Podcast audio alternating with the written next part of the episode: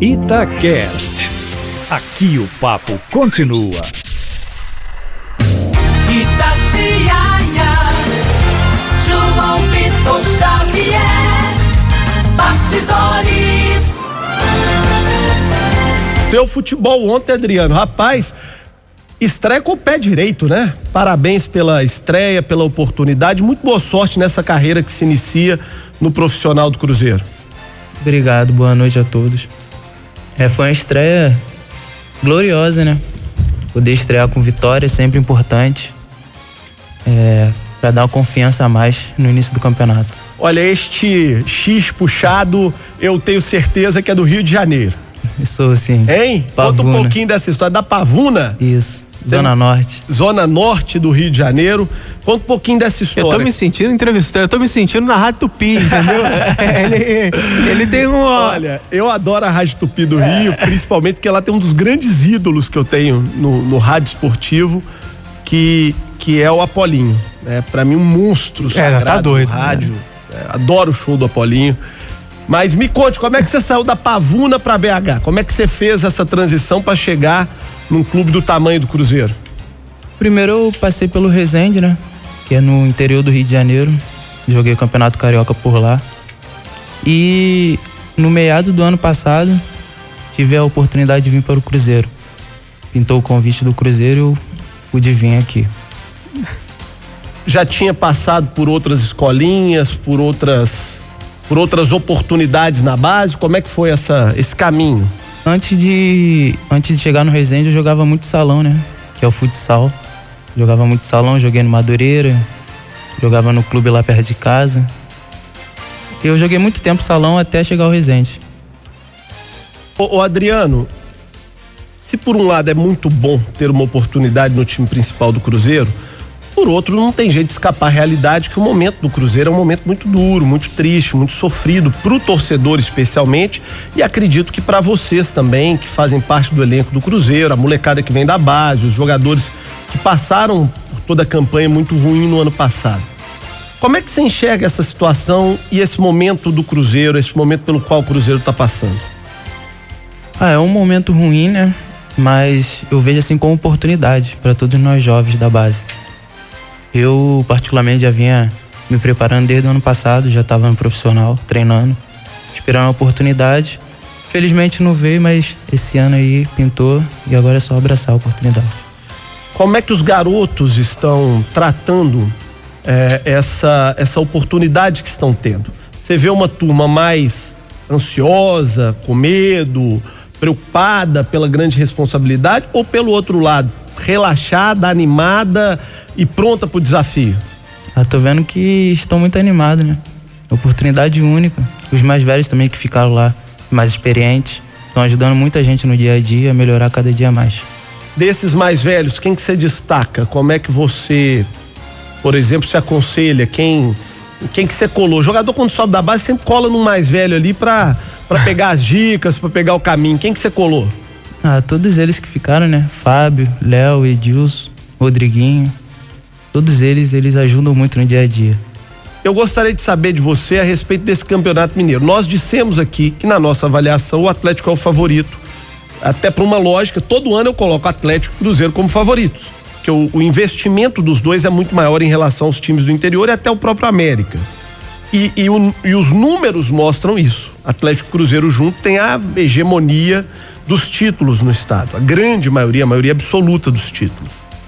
Então não é apenas uma opinião, é um dado estatístico. Nesse ano, o Cruzeiro enfrenta uma crise financeira grave e o investimento é muito menor do que em outras oportunidades.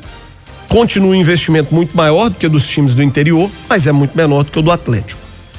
Você entende que o Atlético é favorito? Ou entende que pelo peso da camisa, pela tradição do Cruzeiro, não tem favoritismo e dentro do campo é o, é o 11, é o famoso 11 contra 11. Ah, a gente está se preparando muito bem, né?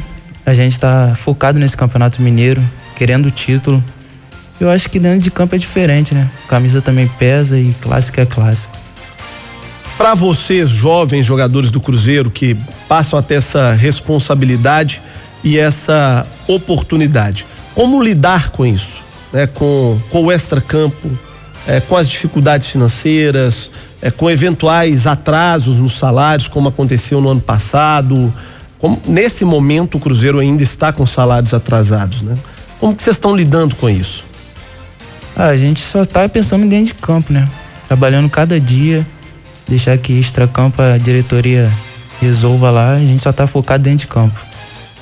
Tem os dois lados, né? Para vocês que são muito novos, estão todos começando a vida, é, você já me contou um pouco da sua história, não é de família rica, é de família lutadora, né? E, e você não tem um pé de meia.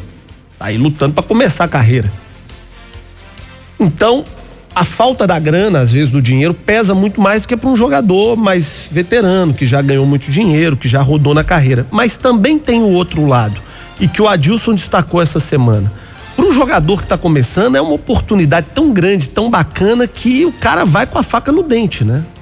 Sim, o professor Adilson sempre fala isso pra gente, né? Ele fala que é pra gente encarar como se fosse uma Copa do Mundo, né? Que é uma oportunidade única pra gente agarrar com unhas e dentes. Ele usou esse termo na entrevista essa semana, falando da Copa do Mundo, né? A turma conseguiu abraçar esse espírito, os garotos, de que essa oportunidade é como se fosse a Copa do Mundo deles. Sim, com certeza. Todos nós, jovens, botamos isso na cabeça, né? Uma oportunidade única e é como se fosse a Copa do Mundo pra gente. Cada jogo é uma final. O Cruzeiro aposta muito no Adilson pelo aspecto da identidade que o Adilson tem com o Cruzeiro. Foi jogador do Cruzeiro, tem uma história muito bonita como jogador, tem uma história bonita também como técnico.